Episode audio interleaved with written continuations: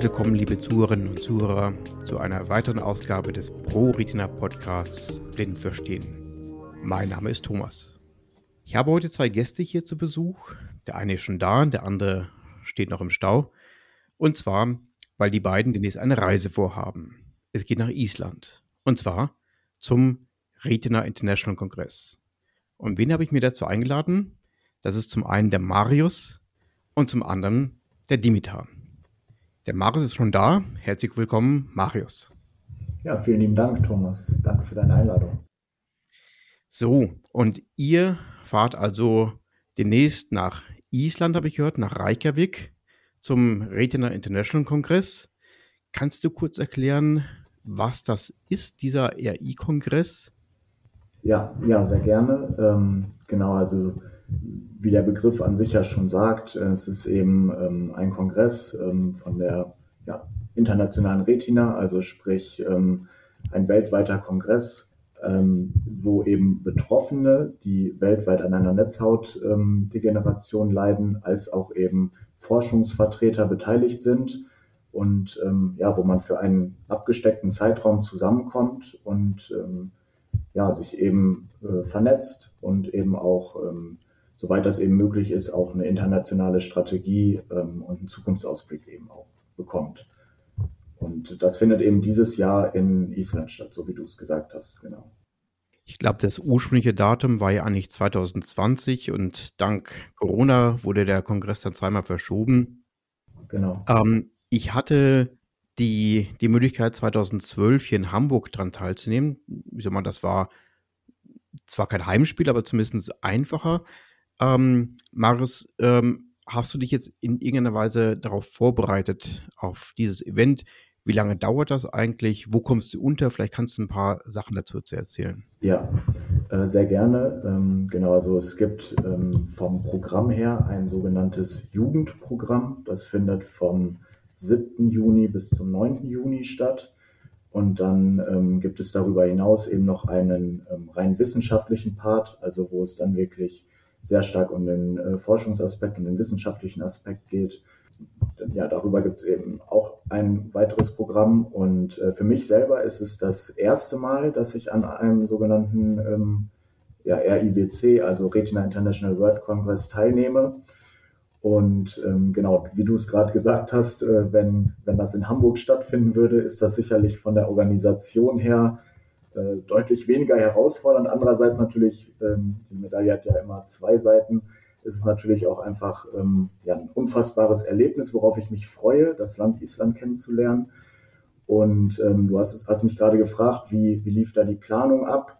Ähm, da gibt es wirklich eine sehr, sehr gut aufbereitete Internetseite, wo ich, ähm, als ich von Dario Madani gefragt wurde, Mensch, Marius, kannst du dir das vorstellen, an diesem Kongress teilzunehmen? Ähm, habe ich sofort gesagt, ja, definitiv, auf jeden Fall, weil es einfach eine Riesenchance ist, glaube ich, auch ähm, ja, sich A zu vernetzen, B ähm, eben auch ganz viel neuen Input und eine Wissensvermittlung auch zu erfahren.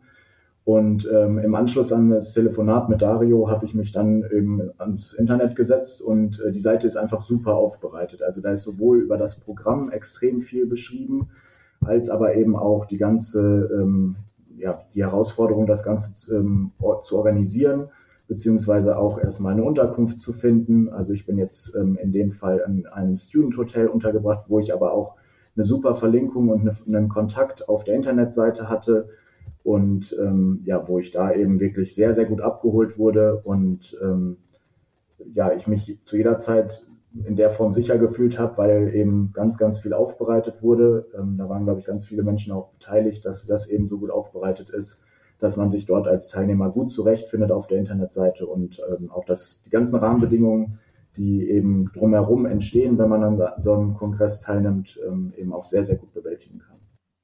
Du hast ja gerade schon gesagt, es gibt diese Zweiteilung, zumindest jetzt für dich. Das heißt also das mhm. Jugendprogramm einerseits und den wissenschaftlichen Teil andererseits.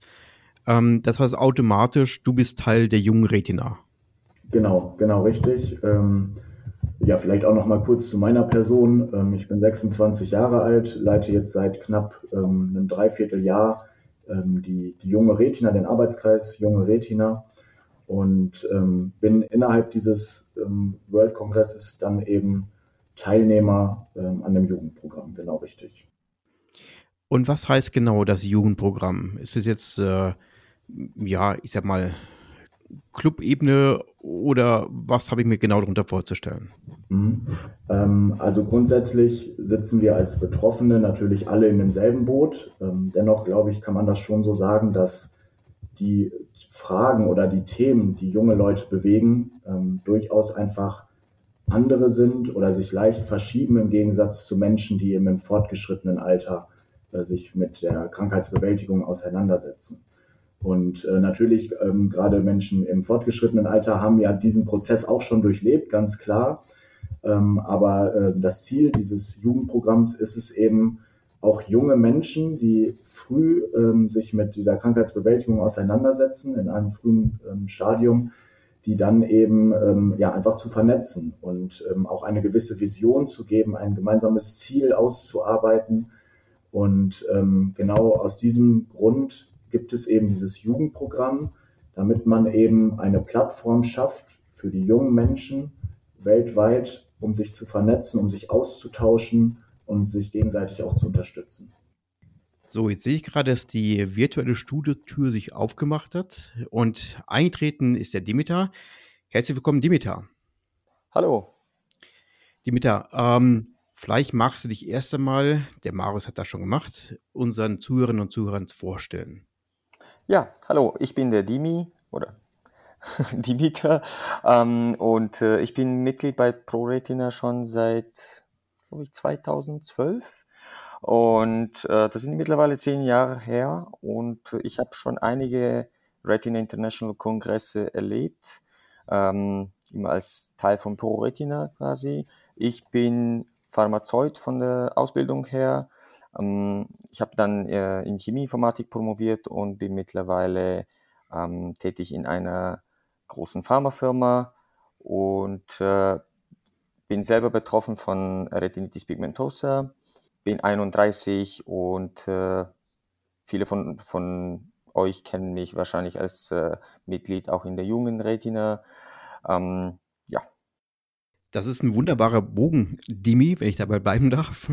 ähm, und zwar, ähm, weil wir gerade davon gesprochen haben, dass der äh, Marius, ähm, der besucht auch die Organisation der, der jungen Retina, äh, äh, das eben jetzt stattfinden wird beim RI-Kongress, RIWC, World Congress. Mhm. So ist der richtige und vollständige Name.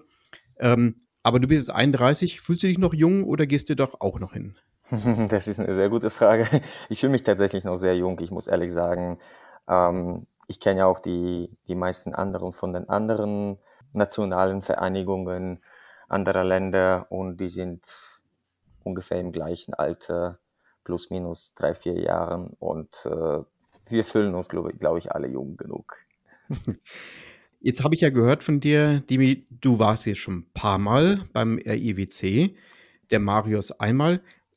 Wie sieht deine Vorbereitung aus, Dimi, und wie sieht deine Vorbereitung aus, Marius? Ähm, meine Vorbereitung sieht eigentlich so wie immer aus. Äh, ich erkundige mich zuerst danach, wie das Programm aussieht und je nachdem, ähm, also das Jugendprogramm gibt es ja eigentlich erst dieses Jahr richtig als Teil von diesem Youth Council. Ähm, ansonsten war es davor eher informell und äh, eigentlich so wie bei den letzten Malen, schaue es mir an, was es, so, was es da an, an Talks gibt und was es an Präsentationen gibt. Und äh, ich äh, gehe entsprechend dann einfach ein Programm durch und äh, schaue mir an, was ich da, was ich da gerne äh, besuchen möchte. Genau, und äh, ich schließe mich da gerne einmal an. Ähm, also Thomas, du hast es gerade angesprochen, für mich ist es tatsächlich der, der allererste RIWC. Ähm, also ich habe das vorher noch nicht durchlebt. Aber vom, von der Vorbereitung her ähm, habe ich mich sehr stark an der Internetseite orientiert, ähm, wo das Programm dargestellt ist. Auch super thematisch äh, aufgebaut und auch äh, nochmal vom Zeithorizont, also sprich, was findet an welchem Tag statt. Ähm, und ähm, ja, da bin ich eben auch auf das Programm, also das Youth-Programm, also sprich das Programm für die jungen Leute gestoßen und ähm, habe mich daran sehr stark orientiert. Was glaubt ihr, hat der RIWC für einen Stellenwert, sowohl bei den Patientenorganisationen einerseits, aber auch bei Klinikern, Forschern, äh, Pharmaindustrie etc.? Also der Retina International World Congress ist im Prinzip, der findet ja alle zwei Jahre statt. Ne? Und äh, das ist im Prinzip das größte Get-Together oder das größte Treffen von Patienten und Klinikern gleichzeitig ähm, weltweit. Und so wie ich das erlebt habe, ich war schon mal in Hamburg, in Paris, dann in Auckland in Neuseeland und das wird das vierte Mal sein, wo ich dann bei dem Kongress bin. Jedes Mal ist es einzigartig, weil jedes Mal gibt es sehr viele Leute aus sehr vielen Ländern, die nicht nur betroffen sind, sondern tatsächlich auch äh, Angehörige von, von Betroffenen.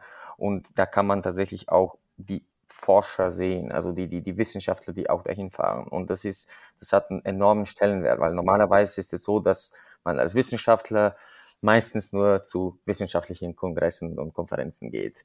Und umgekehrt als Laie, sagen wir es mal so, oder als, als Patient, ähm, geht man eigentlich in der Regel nicht zu solchen Konferenzen. Und da habe ich auch eine äh, sehr interessante und äh, äh, lustige Geschichte, die ich euch nachher äh, erzählen kann, wenn, wenn, ihr das wollt. Marius, wollen wir die erste Geschichte hören oder erst deinen Beitrag dazu?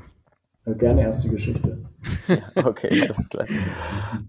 Also 2014, ähm, als ich noch Pharmazie studiert habe, wollte ich unbedingt ein Praktikum machen in einem Labor, was sich dann mit, ähm, ähm, mit Therapieansätzen für äh, degenerative Netzhauterkrankungen beschäftigt. Machen. Und äh, da habe ich mir eben das Labor in Moorfields Eye Hospital in, ähm, in London ausgesucht, bei der University College London. Und ich habe da mehrmals äh, den Professor, das war, äh, das ist der Professor Robin Ali, den habe ich mehrmals angeschrieben. Da kam nichts zurück, keine Rückmeldung. Irgendwann kam, irgendwann kam von der Sekretärin einmal das, die Rückmeldung, dass sie doch keine Praktikanten, ähm, keine studentischen Kraft, äh, Hilfskräfte annehmen. Dann habe ich aber was Verrücktes gemacht. Ich habe mir im Prinzip äh, nur deswegen ein äh, Ticket für Retina International äh, Paris gekauft. Dann bin ich äh, extra nochmal dahin gefahren und bin, äh, war bei der Key, Keynote, Keynote Lecture von dem, also bei der Vorlesung quasi von äh, dem äh, Professor Robin Ali. Und danach konnte ich noch mit meinem Rest sehen in, ähm, ja, quasi in der, in der Menschenmenge noch erkennen. Und dann bin ich direkt zu ihm gegangen und ich habe ihm einfach meinen Lebenslauf mit meiner Bewerbung äh, alles auf Papier gedruckt, einfach in die Hände äh, gedrückt und gesagt, ich möchte unbedingt bei Ihnen Praktikum machen. Und dann kam doch in zwei Tagen wieder gleich eine Rückmeldung von der Sekretärin, dass es doch geht. Und dann kam es äh, zu einem Praktikum, wo ich dann anderthalb Monate in London war. Das war ja, Hartnäckigkeit zahlt sich aus, ne? Das ist ja. gut. Ja. ähm, ich habe da gleich nochmal eine Rückfrage, aber ich will erst nochmal den, den Marius fragen. Marius, was glaubst du, welcher Stellenwert der Kongress hat? Wie gesagt, für die Patientenorganisation, vielleicht auch für dich persönlich? Mhm. Ähm, ja, da würde ich gerne einmal den Bogen spannen. Und zwar, ähm, also in der Vorbereitung habe hab ich mich das natürlich auch gefragt, ähm, ganz klar, weil es für mich, wie gesagt, der erste Kongress ist. Und ähm, für mich ist einfach so das Paradebeispiel, wenn ich jetzt einmal den Bogen spanne äh, zur ProRetina, habe ich eben auch schon an gewissen Veranstaltungen teilgenommen, wo beispielsweise ähm, ja, Ärzte aus Kliniken ähm, eingeladen wurden, als Gäste referiert haben und ähm, über Krankheitsverläufe, ähm, aktuellen Forschungsstand ähm, ja, referiert haben und erzählt haben und man im Anschluss in den Austausch kam. Und ähm, für mich wirkt es aktuell so, beziehungsweise die Erwartungshaltung habe ich, dass es jetzt eben bei dem ähm, RIWC so sein wird, dass das Ganze einfach einen viel größeren Rahmen nochmal bekommt. Ähm, durch diese Internationalität natürlich auch nochmal ja, einen ganz anderen Stellenwert hat, weil, ähm, so wie Dimitar es eben schon sagte, der, äh, dieser Austausch, dieser unmittelbare Austausch, dass man wirklich auch mal die Wissenschaftler, die eben ja tagtäglich versuchen, etwas Neues äh, zu entdecken, etwas Neues zu erforschen, dass man die wirklich mal face to face sieht und ähm, wirklich aus erster Hand ähm, diese Informationen bekommt. Das, das macht für mich diesen Kongress einfach aus. Und ähm, bezüglich des Stellenwertes, glaube ich, ist es ja einerseits natürlich die internationale Vernetzung, also dass man ähm, als Teilnehmer sich wirklich mit Betroffenen aus anderen Ländern, ähm, wo vielleicht auch eine ganz andere Mentalität herrscht, äh, sich einfach mal austauschen kann. Und ähm, ja, wie gesagt, als als zweites ähm, riesengroßer oder großen Impact, also große Wirkung, die dieser Kongress haben wird, meines Erachtens nach, ist, dass man wirklich diese Informationen aus erster Hand bekommt und ähm, ja, den, den Forschern ähm, direkt face-to-face -face gegenüber sitzt und es ähm, von denen eben erfährt, äh, was es für Herausforderungen gibt und äh, wie die Herausforderungen eben auch bewältigt werden. Ich hatte ja anfänglich gesagt gehabt, dass ich 2012 auch in Hamburg teilgenommen habe. Dimitar, da hätten wir uns fast treffen können, wenn wir uns gekannt hätten. Ähm, ich glaube, der Robin Ali hat da damals auch schon referiert, wenn ich mich richtig erinnere. Du hast ja gesagt, das ist jetzt dein, dein, dein vierter Kongress. Was meinst du, wenn du jetzt mal zehn Jahre zurückschaust? Wie sind so die Sprünge gewesen von dem, dem Erreichten oder von dem Stand der Wissenschaft? Ja, das ist eine sehr gute Frage. Da werde ich jetzt mal auch ein bisschen cheaten, weil ich muss sagen, ich bin ja, ich bin ja selber Pharmazeut und kenne mich eigentlich einigermaßen gut in der Biotech-Szene, wie man das sagt. Also in der, also ich kenne mich da ein bisschen mit der Forschung aus. Ich weiß, wie es so in den letzten zehn Jahren sich das Ganze entwickelt hat. Ähm, als Patient würde ich sagen, hat sich da noch nicht viel geändert, weil nach wie vor gibt es noch sehr wenige ähm, sehr wenige zugelassene äh, Therapien, sei es jetzt Gentherapien oder Nahrungsergänzungsmittel, was auch immer.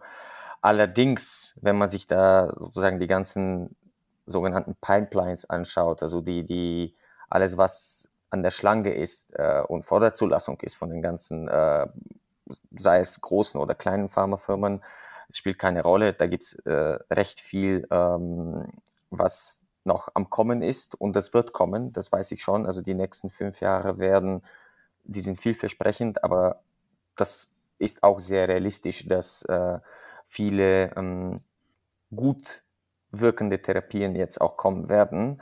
Und ich glaube, das war eben dieser Sprung in den letzten, der in den letzten zehn Jahren geschehen ist, dass die degenerativen Netzhauterkrankungen plötzlich äh, auf die Bühne kamen, weil Netzhauterkrankungen sind grundsätzlich äh, bis auf äh, bis natürlich auf die altersbedingte Makuladegeneration, die sind ja äh, meistens seltene Erkrankungen. Und seltene Erkrankungen waren bis vor ja, 10 oder 15 Jahren eigentlich nicht lukrativ von der, von der, für die Forschung. Also es haben dann, wenn dann einzelne Arbeitsgruppen an Universitäten oder bestimmten Forschungsinstituten noch daran geforscht, aber das war wirklich nicht lukrativ, äh, damit sich das dann vermarkten lässt.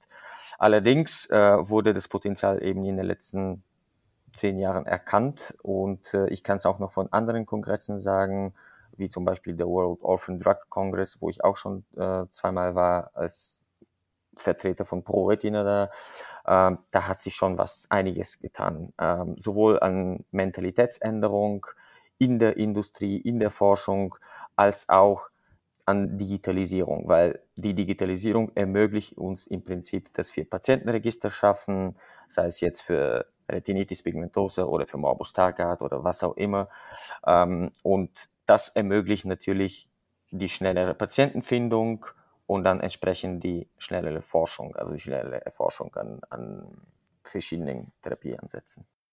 Ich denke mir auch, das ist so ein Eindruck, der manchmal entsteht, dass im Prinzip, weil eben auf der Therapieseite im Moment ist, mal geht es vielleicht in Trippelschritten vorwärts. Mhm. Aber auf der Diagnoseseite hat sich, wenn man einfach nur die zehn, letzten zehn Jahre sich anschaut, enorm viel getan. Ähm, sei es jetzt das Thema Sequenzierung beispielsweise ähm, oder eben auch klar mit der Verbindung auch mit Digitalisierung. Und wenn sich das Ganze mal in Therapieansätzen widerspiegelt, ich glaube, dann haben ja, wir auch unseren Beitrag dazu geleistet, glaube ich.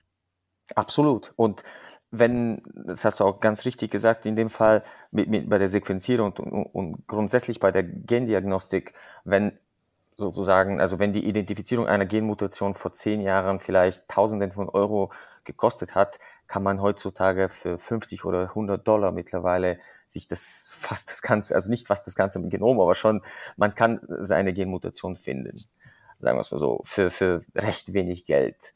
Und das betrifft nicht nur die Gendiagnostik, sondern viele, viele andere Dinge. Ne? Und man spricht mittlerweile auch von äh, Patientenidentifizierung, wenn es zum Beispiel nur einige Patienten auf der Welt sind, die mit einer gewissen Mutation, Genmutation dann bekannt sind, dann kann man ja ähm, künstliche Intelligenz äh, Ansätze finden und anwenden, damit man eben noch weitere Patienten findet. Und das macht dann wieder die Erforschung an solchen Therapien lukrativ wieder für die Industrie.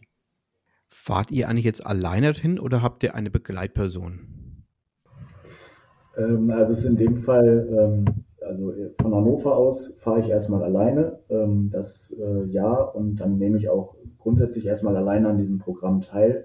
Ähm, aber wir haben uns natürlich im Voraus, also Dimitar und ich, ähm, ja, uns auch ausgetauscht und ähm, ich selber war noch nie in Island und ähm, ja, dann haben wir uns jetzt eben ähm, ja, so weit connected, dass wir sagen, okay, äh, am, im Anschluss an dieses Programm machen wir nochmal eine Rundreise in Island für eine Woche, damit man da eben, ja, ich sag mal, nicht nur diesen ich will es nicht als formellen Rahmen äh, deklarieren, aber dass man eben nicht mehr nur an diesem Programm teilnimmt, sondern eben auch die Location Island nutzt, das Land Island nutzt und ähm, dort einfach nochmal eine Woche gemeinsam verbringt. Ich finde das eine sehr schöne Idee und zwar deswegen, weil als ich 2012 da war, ich habe an, nur an einem wissenschaftlichen Teil teilgenommen. Mhm. Ähm, also mir schwerte anschließend der Kopf. Also ich brauchte wirklich auch lange Zeit, um alles wieder ordnen zu können, weil es so eine gefüllte äh, ja, eine, so prall gefülltes Informationsprogramm, was es dort gibt. Ähm, und man kommt gar nicht dazu, es alles zu verarbeiten, weil man erstmal alles nur aufnehmen muss. Ähm, also insofern, das kann ich gut verstehen, wenn man auch die Tage nutzt, A, natürlich um das Land kennenzulernen, was mit Sicherheit sehr schön ist, warme Jacken einpacken. Ähm, und äh, natürlich dann auch, um das Ganze selbst nochmal für sich zu verarbeiten. Das heißt aber auch für mich, und damit will ich erstmal auch abschließen für den ersten Teil heute, äh, liebe Zuhörerinnen und Zuhörer, dass äh, wir werden noch eine zweite Aufnahme machen und zwar wieder mit dem Marius und dem Dimitar, ähm, wo dann wir über die eure Erfahrungen sprechen werdet. Seid ihr mit einverstanden? Ja, auf jeden Fall. Klar, absolut. Ja, wunderbar. Hm, so, dann wünsche ich euch jetzt auf jeden Fall eine sehr erlebnis- und erfahrungsreiche Zeit ähm, in Reykjavik. Nehmt so viel mit, wie ihr könnt. Ich glaube, die Proretina hat hier richtig Vertreter auf den Weg geschickt. Ich freue mich, ähm, dass wir hier so gute Menschen haben, die fachlich äh, und natürlich auch äh, äh motiviert genug sind, halt äh, uns als Verein äh, zu vertreten. Ähm, ich wünsche euch viel Spaß natürlich, das darf natürlich auch nicht zu kurz kommen. Äh, und dann sprechen wir uns wieder nach dem Kongress. Viel Spaß dabei. Vielen Dank, Thomas. Bis dann. Vielen Dank, Thomas. Sehr gerne. Liebe Zuhörerinnen und Zuhörer, hier kommt ein kleiner Nachschlag. Die Daniela hat uns ein großes Glas bunter Bonbons mitgebracht und zwar aus Reykjavik. Und ähm, Daniela, was sind das für Bonbons? Was hast du uns aus Reykjavik mitgebracht? Ja, ich habe von der Konferenz einen bunten Blumenstrauß, hätte ich beinahe gesagt, von O-Tönen, von äh, Teilnehmerinnen und Teilnehmern, Referenten und Referentinnen des Kongresses einfach mal eingesammelt, vor allen Dingen diese, die, wo ich wusste, dass sie auch Deutsch sprechen, weil sie einfach äh, Deutsch in der Schule gelernt haben oder eben äh, unserem Land sehr nah sind. Und ähm, ja, da habe ich einfach mal ein paar Stimmen eingefangen. Und ich habe mir das heute angeschaut. Ähm, das äh, sind quasi Live-Impressionen ähm, des äh, Retina International World Congress ähm, und ich glaube, es gibt einen ganz guten Eindruck der Stimmung wieder. Wir haben ein paar Höhepunkte dabei und ich kann jetzt schon mal versprechen, wir werden noch mehr zu hören bekommen in einer der nächsten Folgen. Und einige Stimmen äh, sind den vertrauten Zuhörerinnen und Zuhörern des Podcasts hier auch schon bekannt. Und ähm, Daniela, ich habe auch mitbekommen, dass du ein großes Talent hast, Leute vors Mikro zu ziehen. Ja, es äh, hat sich oft ergeben, so, ich will nicht sagen zwischen Tür und Angel. Ich habe äh, natürlich die Menschen vorher angesprochen, aber es war eigentlich ganz einfach. Man ist sich ja ständig überall begegnet und äh, es war eine lockere Atmosphäre. Also auch die Referentinnen und Referenten waren ja gut aufgelegt und es war einfach auch so eine Freude, nach zwei Jahren endlich diesen Kongress zu machen und in diesem wunderschönen Gebäude, in dem Harper und ähm, das war einfach eine tolle Stimmung und alle waren wirklich sehr locker und gut drauf. Und daran wollen wir jetzt alle teilhaben lassen. Viel Spaß beim Zuhören. Hallo, guten Morgen. Ich melde mich hier vom 21. Retina International World Congress in Reykjavik, Island. Und ähm, hier treffen sich jetzt schon Delegierte aus allen Ländern. Man hört hier im Hintergrund ein Stimmengewirr. Und wir machen uns auf den Weg zum Continuous Education Program. Das ist eine Art Fortbildungsprogramm, was jedes Jahr oder alle zwei Jahre eben stattfindet und wo Mitgliedervereinigungen interessante Projekte vorstellen können aus ihren Ländern. Ja, und der erste Referent heute Morgen beim Continuous Education Program wird Stefan Üsler sein, der Geschäftsführer von Retina Swiss und der steht gerade hier bei mir und ich frage einfach mal, guten Morgen Stefan, was wird dein Thema sein heute Morgen? Worüber wirst du referieren? Ich freue mich sehr, heute über das Retina Swiss äh, Patientenregister sprechen zu können, das wir in der Schweiz seit 2018 aufbauen. Mit großem Erfolg kann man sagen, weil alle Augenärzte, äh, Augenkliniken in der Schweiz überweisen ihre Patienten an dieses Patientenregister, also tragen dort auch die Daten ein. Und das ist doch ein großer Erfolg. Ja, genau. Ähnlich wie unser Patientenregister in Deutschland. Vielen Dank, Stefan. Die Vorträge sind tatsächlich immer nur zehn Minuten. Wir haben einige davon hintereinander. Und ähm, vielen Dank. Und ich bin gespannt auf deinen Vortrag. Dankeschön. So, David, what will you be talking about this morning? Was wird heute Morgen dein Thema sein? Okay, this morning I'm going to talk about FARPE and as well uh, of uh, our federation, our foundation, Fighting Blindness. Uh, It was born in 1998, and we um, give a grant every year for researchers because we are interested in improve IRD research in Spain. Okay. Ja, David wird über die FARPE erzählen. Das ist die spanische Retina-Vereinigung, die 1989 gegründet wurde und auch jedes Jahr einen Forschungspreis herausgibt. Und ähm, ja, später mehr. So, bei mir ist jetzt ähm, Kaiser Ramsage von Retina Verband Schweden und sie ist auch im Vorstand von Retina International und Kaiser kann ein bisschen Deutsch und deswegen frage ich auf Deutsch. Kaiser, was ist deine Aufgabe im Vorstand von Retina International? Äh, Meine Aufgabe ist äh, Mittlerentwicklung und äh, auch, ich bin auch in die Finanz. Äh, Ausschuss? Ja. Ja, ja. Ja, ja. Hm? gut. Und wie lange bist du schon dabei? For how many years have you been active? Acht Jahre, glaube ich. Acht Jahre bist du schon Ich bin ein bisschen unsicher, aber ich glaube, es ist acht Jahre. Ja, gut, gut. Good to see you. Danke, Kaiser, danke. So, wir sind jetzt im Vortragsraum und bei mir ist jetzt Gustavo von Chile und er wird der zweite Vortragende sein. Gustavo, uh, what will be the subject? What will be your presentation? Worüber wirst du sprechen? So, uh, thank you, Daniel. Uh, it's a pleasure to stay here with you. Uh, so, my presentation today will be really uh, funny, like, like, in other Congress. I know.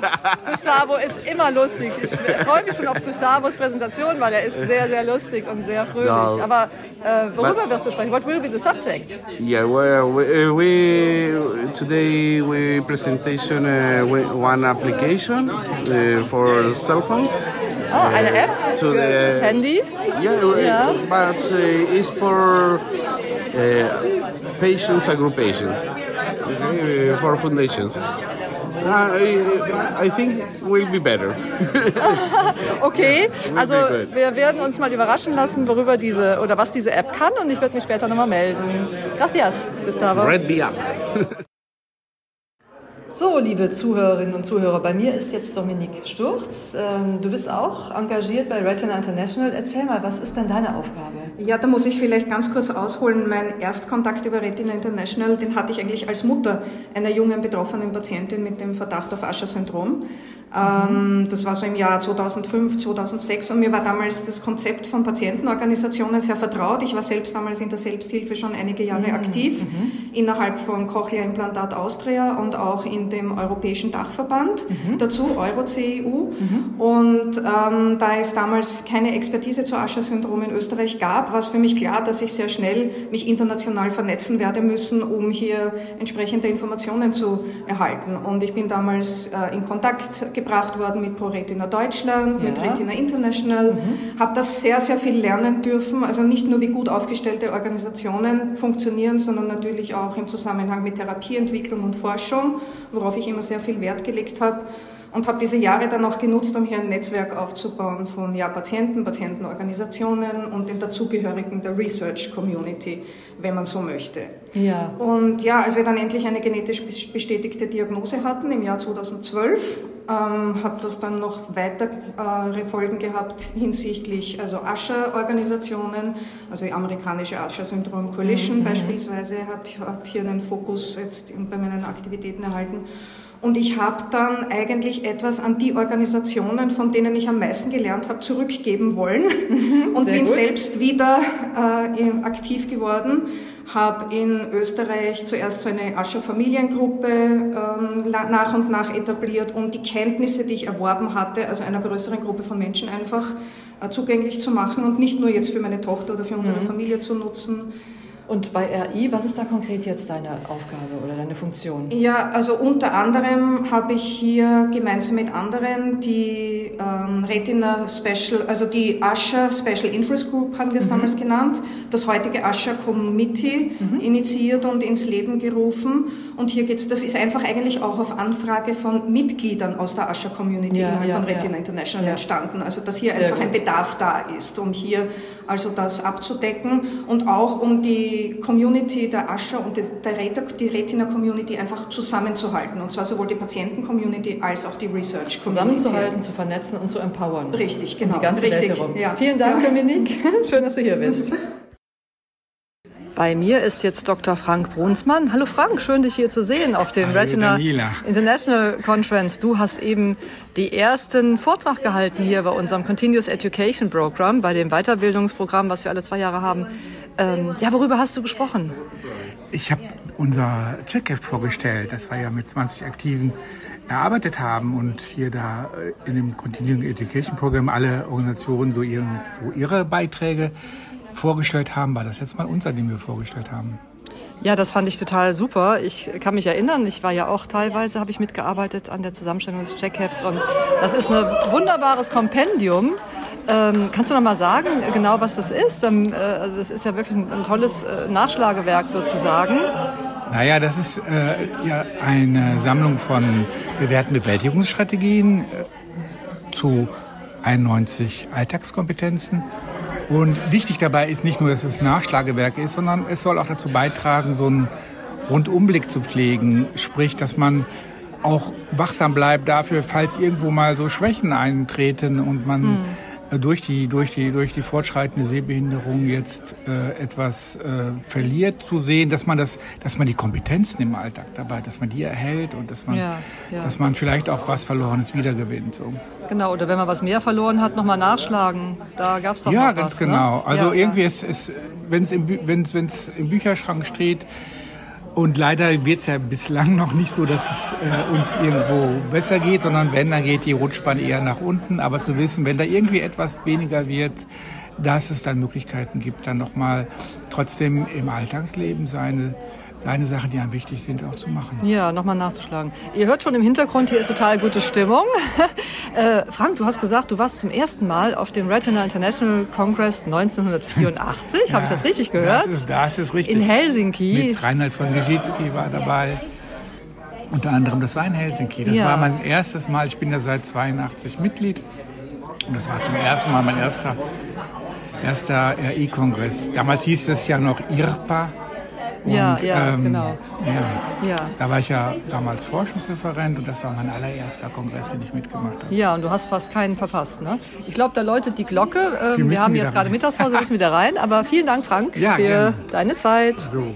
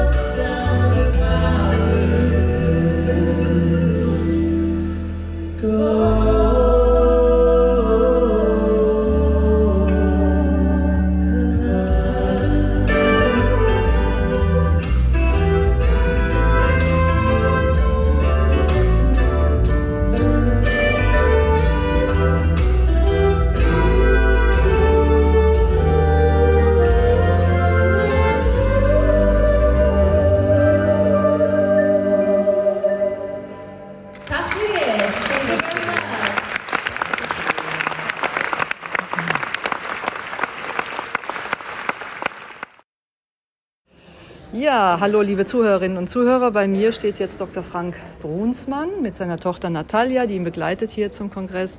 Und Dr. Frank Brunsmann wurde ja letztes Jahr ausgezeichnet mit dem Lifetime Achievement Award von Retina International.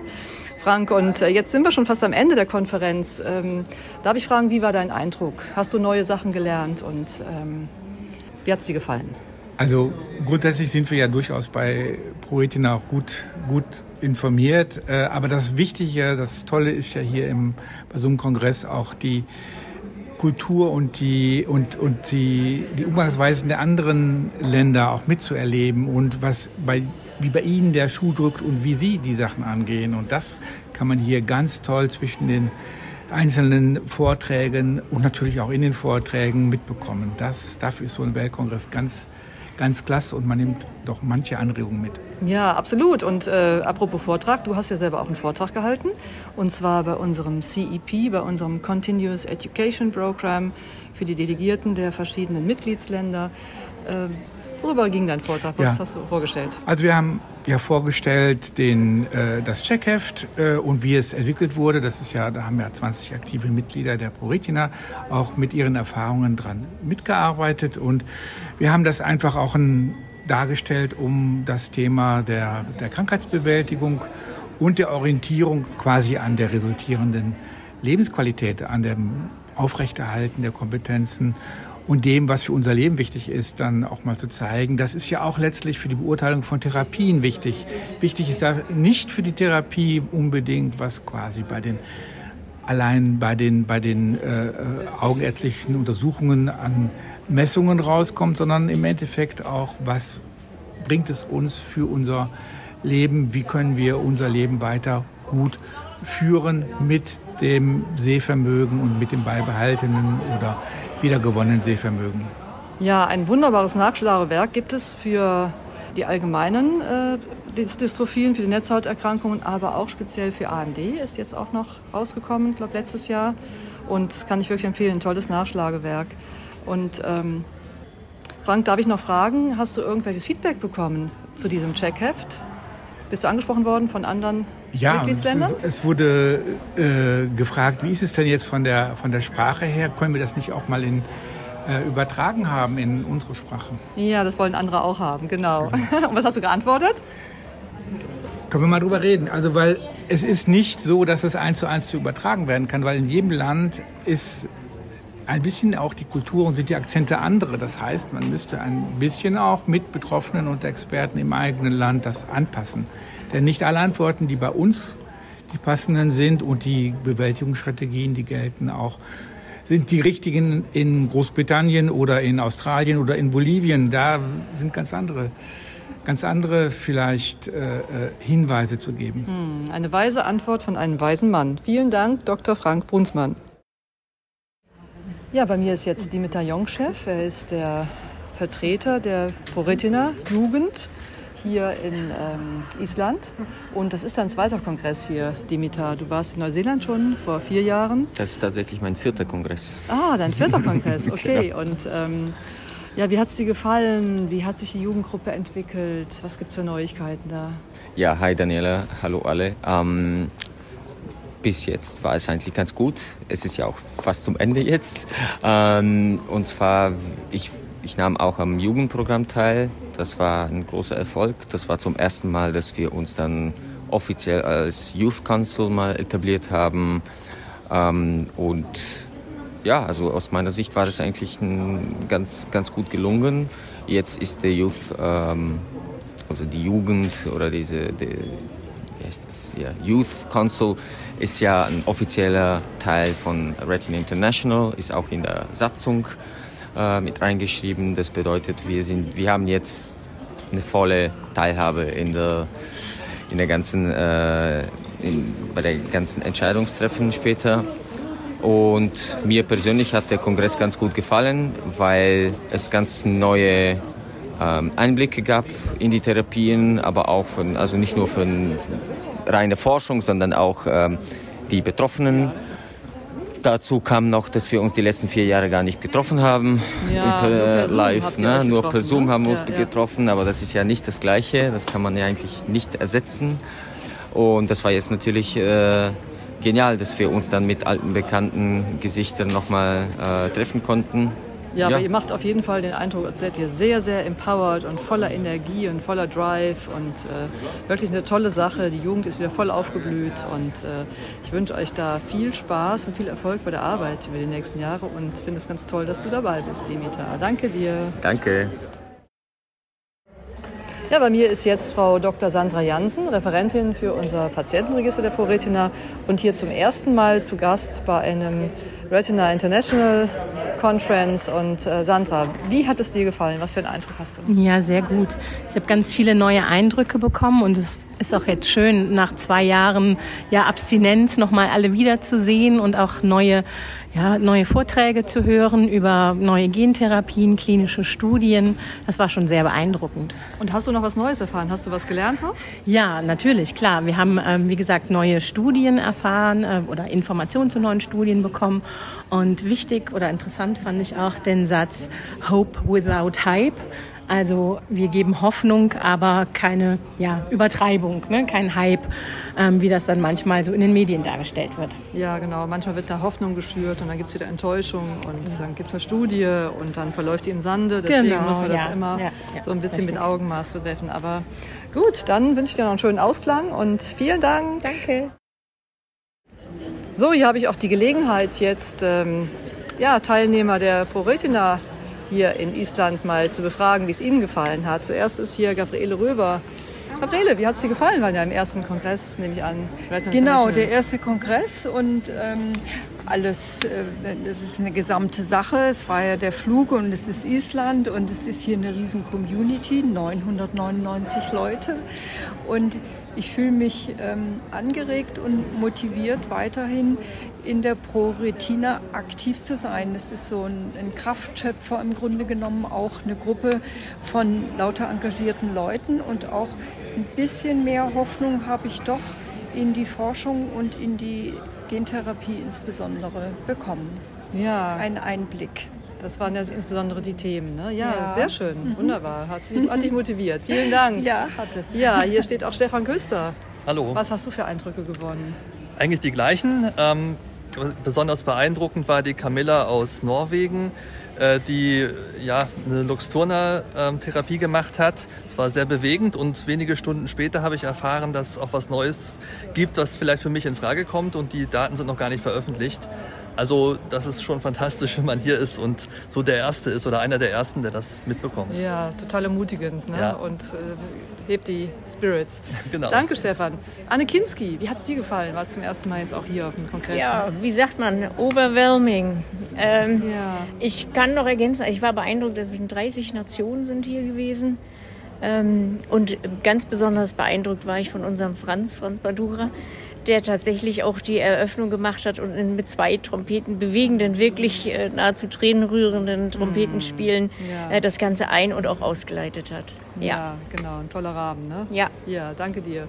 Simon Notais. Notais, ja. Du warst auch zum ersten, zum ersten Mal, hier. Mal hier. Ja. Genau, auf dem Kongress. Welche Eindrücke nimmst du mit? Und ja, also beeindruckend die, die Zusammenarbeit vor allem auch von den ganzen Organisationen, von den, von den Ärzten, die die Konferenzen, die Fachstudien, die, die Fälle, die sie diskutieren, die Entwicklungen, die man jetzt mitbekommen hat, wie viel doch passiert. Man bekommt ja einiges mit, aber in diesem ganzen Umfang und eben auch vor allem die, die persönlichen Geschichten, wie schon erwähnt wurde von Camilla zum Beispiel oder mhm. auch von anderen, die ja, ihre persönlichen ja. Schicksale und ihre Hoffnungen geteilt haben mit uns. Ja, schön, vielen Dank. Ich wünsche euch noch alles Gute, gute Heimreise. Tschüss. Hallo Franz, das war jetzt dein erster Kongress als Vorsitzender von Retina International. Wie ist es dir gelungen? Bist du zufrieden? Ich bin ganz zufrieden, ja. Es war wirklich sehr aufregend und es war eine echte Herausforderung. Und äh, Franz kann sich jetzt nicht selber loben, aber ich kann als, als Ausstehender sagen, dass es ihm hervorragend gelungen ist. Professor Dominik Fischer, Sie waren auch hier genau und haben neue Erkenntnisse hier offenbart. Ja, wir haben natürlich äh, alle großartige ähm, Vorschläge gehört und ähm, haben gesehen, dass das Feld sich noch mal weiter bewegt und ähm, Ich fand die Worte äh, von äh, den ganzen Präsidenten bei der, äh, bei der, bei der ähm, Opening beim Auftakt, genau beim Ja, Auftakt ja, ja. wirklich hervorragend, dass es immer Absolut, darum ja. geht, die Hoffnung zu behalten Absolut. und zu sehen, dass es weitergeht, auch wenn es ein steiniger Weg ist. Absolut. Vielen Dank. Schönen Abend noch.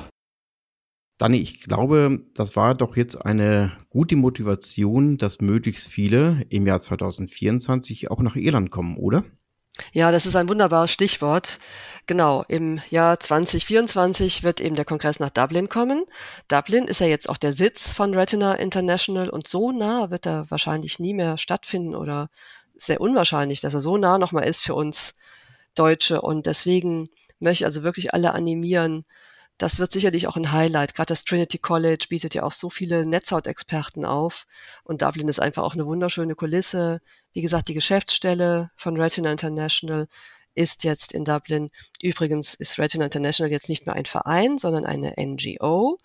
Das ist äh, das, was das irische Gesetz mit sich gebracht hat.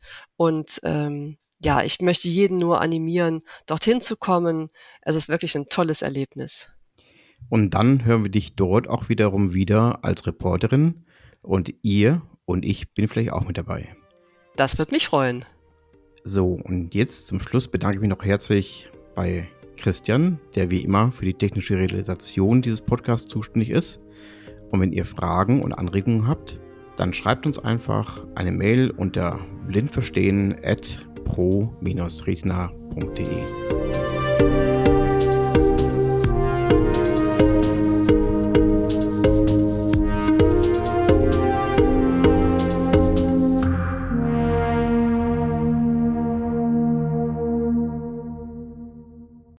Vielen Dank fürs Zuhören bei einer weiteren Folge des Podcasts Blind Verstehen. Es folgt ein kurzer Sponsorenhinweis der Firma Okovision GmbH. Die Diagnose Retinitis pigmentosa und der fortschreitende Verlust der Sehfähigkeit verändern alles. Wir bei Okovision möchten, dass Ihr Gesichtsfeld erhalten bleibt. Dafür haben wir die Okostim-Therapie entwickelt und in klinischen Studien getestet.